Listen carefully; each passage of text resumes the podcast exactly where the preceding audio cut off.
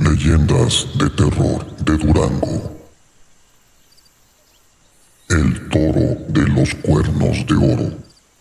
Dicen que allá por el centro del mercado, en Durango, hay una cueva oculta a la cual solo se puede acceder a la medianoche, y esto por escasos segundos.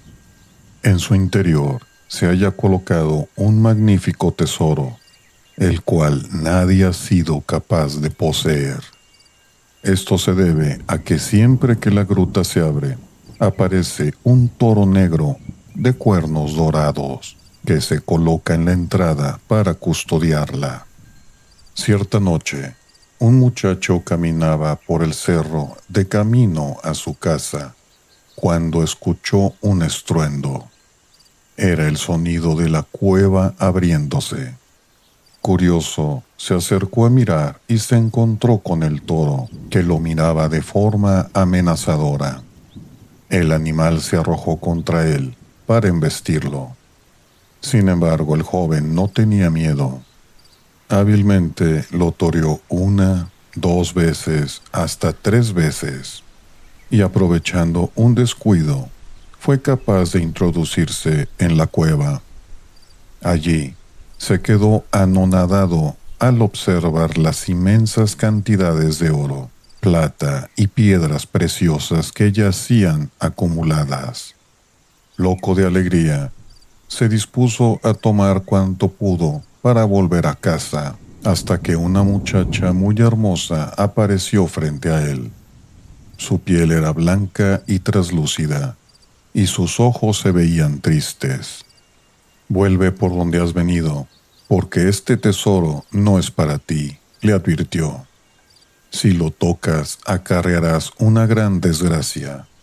Vuelve y olvídate de esta cueva.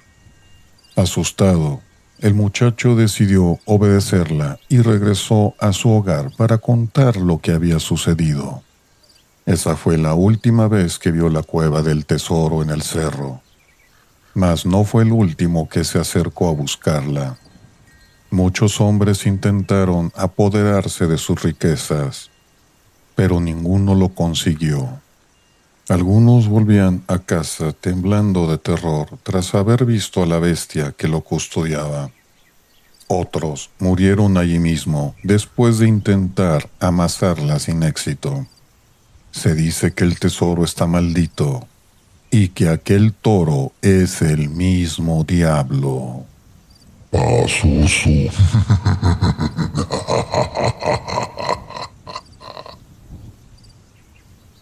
La piedra que arañó el diablo. En el ejido duranguense de Nogales, ubicado entre las comunidades de San José de García y Nicolás Bravo, se levanta un pequeño cerro en el cual algunos de los lugareños acuden a dejar ofrendas. Allí se puede observar una roca de gran tamaño que llama la atención por mostrar unos enormes zarpazos en la superficie.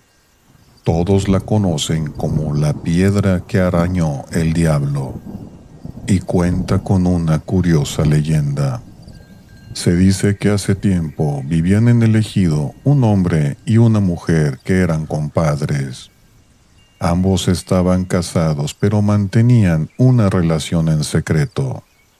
La comadre, coqueta por naturaleza, era quien había incitado al compadre a caer en la tentación, traicionando la confianza de sus cónyuges.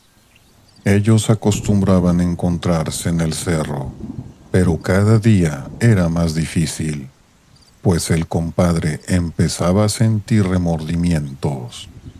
Un día, atosigado por la culpa, fue para decirle a la mujer que su aventura se tenía que terminar, mas ella trató de convencerlo de que continuaran viéndose en secreto.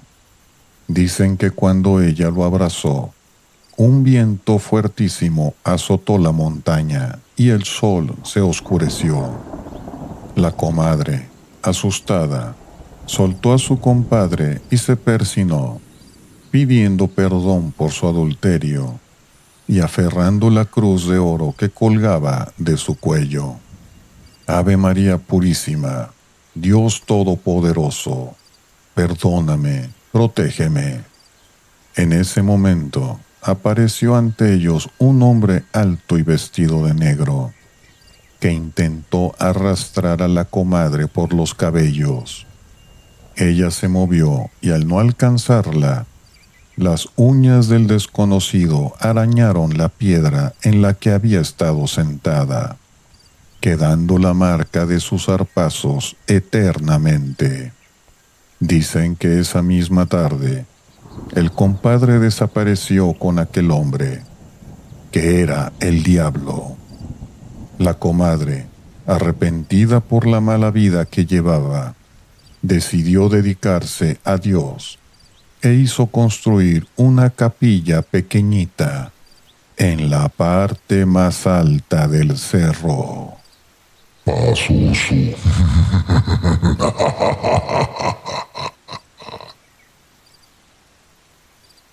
El invitado del más allá. Durante el siglo XIX, vivió en la calle Pendiente, también conocida como la calle de la Llorona, una muchacha llamada Verónica Herrera, quien pertenecía a una acaudalada familia. Su residencia era una magnífica casona con una veintena de habitaciones, tres patios centrales y corredores decorados con arcos. Acababa de cumplir sus 18 años cuando con orgullo anunció su compromiso con Ramón Leal del Campo, un joven apuesto y de linaje impecable. Tanto Verónica como su familia estaban muy ocupados haciendo los preparativos para la boda. Su padre ya había dispuesto las invitaciones y mandado a decorar la casa con flores. Su madre estaba pendiente de las viandas que se servirían en el banquete y ella había ido con la mujer costurera de la ciudad a probarse el vestido de novia. Faltaban tan solo tres días para el matrimonio, que se iba a celebrar el 5 de noviembre, cuando la muchacha acudió con sus familiares al Panteón de Oriente, como era tradición por el Día de Muertos. Mientras sus padres dejaban flores en las tumbas de los difuntos, Verónica se dedicó a deambular por allí Nunca había sido una chica de tradiciones. Su frivolidad le impedía sentir respeto por esos asuntos. En su camino, se tropezó con un cráneo que había sido dejado fuera de una tumba a medio desenterrar. La joven sobresaltada lo miró con curiosidad y luego le propinó un puntapié. Te invito a mi boda, no vayas a faltar exclamó a modo de broma antes de alejarse riendo. Llegó el día tan esperado por toda la familia Herrera. Verónica lucía preciosa con su vestido blanco. Sus invitados, no obstante, se mostraron recelosos al notar la presencia de un hombre al que nadie parecía conocer. Alto, pálido y espectralmente delgado Iba ataviado con un traje que no había sido desempolvado en años y miraba a la novia sin expresiones en su rostro. Al finalizar la ceremonia, se dirigieron todos a la residencia Herrera, en la que dio comienzo el acostumbrado vals de los recién casados. Luego la novia bailó con su padre y enseguida fue pasando a danzar con el resto de los hombres presentes, que pacientes aguardaban su turno para danzar con ella. Cuando Verónica llegó ante el invitado desconocido, se mostró muy intrigada. ¿Y usted quién es? Que no lo conozco. Creo que no lo conozco, le dijo, mientras bailaban al compás de la música. Soy tu invitado especial, le contestó él con una voz que le heló la sangre. No, Yo no lo conozco. Claro que sí. Yo soy la persona a la que invitaste hace tres días en el Panteón Oriental, advirtiéndome que no faltara. En ese instante, el cuerpo del difunto se transformó en un esqueleto y cayó a los pies de la novia. Ella, a causa del susto, sufrió un infarto fulminante que la dejó tendida en el suelo sin vida. La boda se convirtió en un funeral. De estos hechos tan macabros han pasado muchos años, pero la gente dice que en la vieja casona de la pendiente se aparece una mujer joven y vestida de blanco. Se cree que es el fantasma de Verónica Herrera, que sigue tratando de continuar con la fiesta de bodas interrumpida.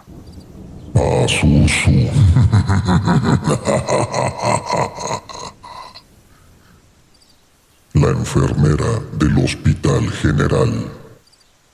En los pabellones del Hospital General de Durango, más de una persona habla acerca de una mujer que va vestida de blanco, con el uniforme que las enfermeras utilizaban hace muchos años en la misma institución. Se cuenta que es el espíritu de una empleada del personal que siempre regresa del más allá para cuidar a los pacientes.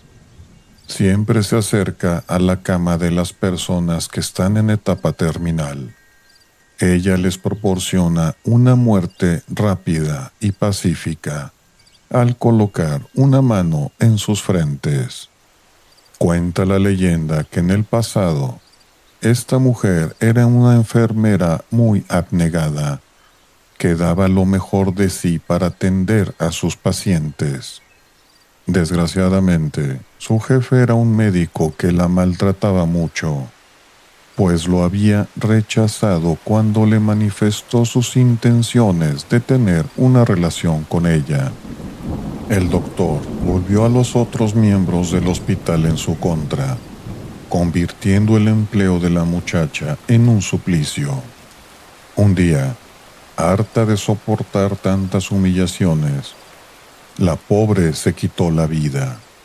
Desde entonces, su alma vaga entre los enfermos tratando de proporcionarles alivio, con la esperanza de que Dios la perdone y la deje subir al cielo.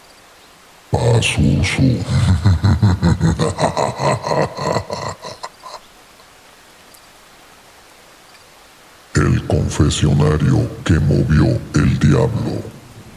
Esta leyenda transcurre en 1738, durante los tiempos de la Nueva Vizcaya, en la capital duranguense. Juan Pérez de Toledo y Mendoza un hombre muy impulsivo y vicioso en su juventud, quien harto de vivir en la más miserable pobreza, comenzó a robar y asesinar con el único propósito de obtener las riquezas que nunca había disfrutado. Todo lo despilfarraba en el juego, en la bebida y en las mujeres fáciles hasta que nuevamente se vio reducido a un estado miserable. Viviendo en la mendicidad, Juan invocó al diablo y le ofreció entregarle su alma a cambio de ser el hombre más rico y poderoso de la ciudad.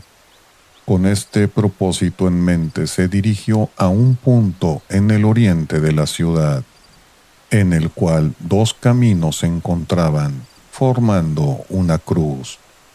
A lo lejos, las campanas de la Santa Iglesia Catedral resonaron, marcando la medianoche, y él llamó tres veces al amo de las tinieblas. Una figura alta y oscura se presentó ante él, y esa noche un pacto terrible fue sellado. De la nada, Juan impresionó a propios y extraños al convertirse en el personaje más acaudalado del Estado. Siempre vestía con elegancia, disponía de fabulosas sumas de dinero y celebraba extravagantes fiestas en las que atraía a todas las mujeres. Su vida fue cómoda y licenciosa, pero vacía y carente de amor. Cuando Juan se volvió viejo, se dio cuenta de que nada de lo que había hecho había valido la pena y sintió un gran arrepentimiento. Sabiendo el destino que le esperaba, acudió a la catedral para intentar deshacer el pacto y pidió hablar con el sacerdote. El clérigo lo recibió en el confesionario, al cual Juan se acercó de rodillas. Hijo mío, confiesa tus pecados. Padre, yo he hecho algo terrible. En ese momento, una fuerza invisible levantó el confesionario con todo y sacerdote y lo arrojó de manera que la puerta quedó contra la pared, dejando al religioso encerrado en su interior. Afuera, se escuchó como un rayo caía en la iglesia. Aterrorizado, trató de pedir ayuda hasta que unos compañeros lo escucharon y acudieron para sacarlo. Cuando el padre buscó al confesor, se quedó helado. Este se encontraba inerte en el suelo de la catedral, con los ojos muy abiertos y sin pulso. Despedía un intenso olor a azufre había muerto fulminado por el rayo que había azotado la catedral. Desde ese momento, el confesionario se consideró un lugar maldito, ya que había sido tocado por el diablo. Los clérigos lo olvidaron y eventualmente se deshicieron del mismo, colocando en su lugar un hermoso confesionario de madera hábilmente restaurado que hasta hoy en día decora una de las naves de la iglesia. Paso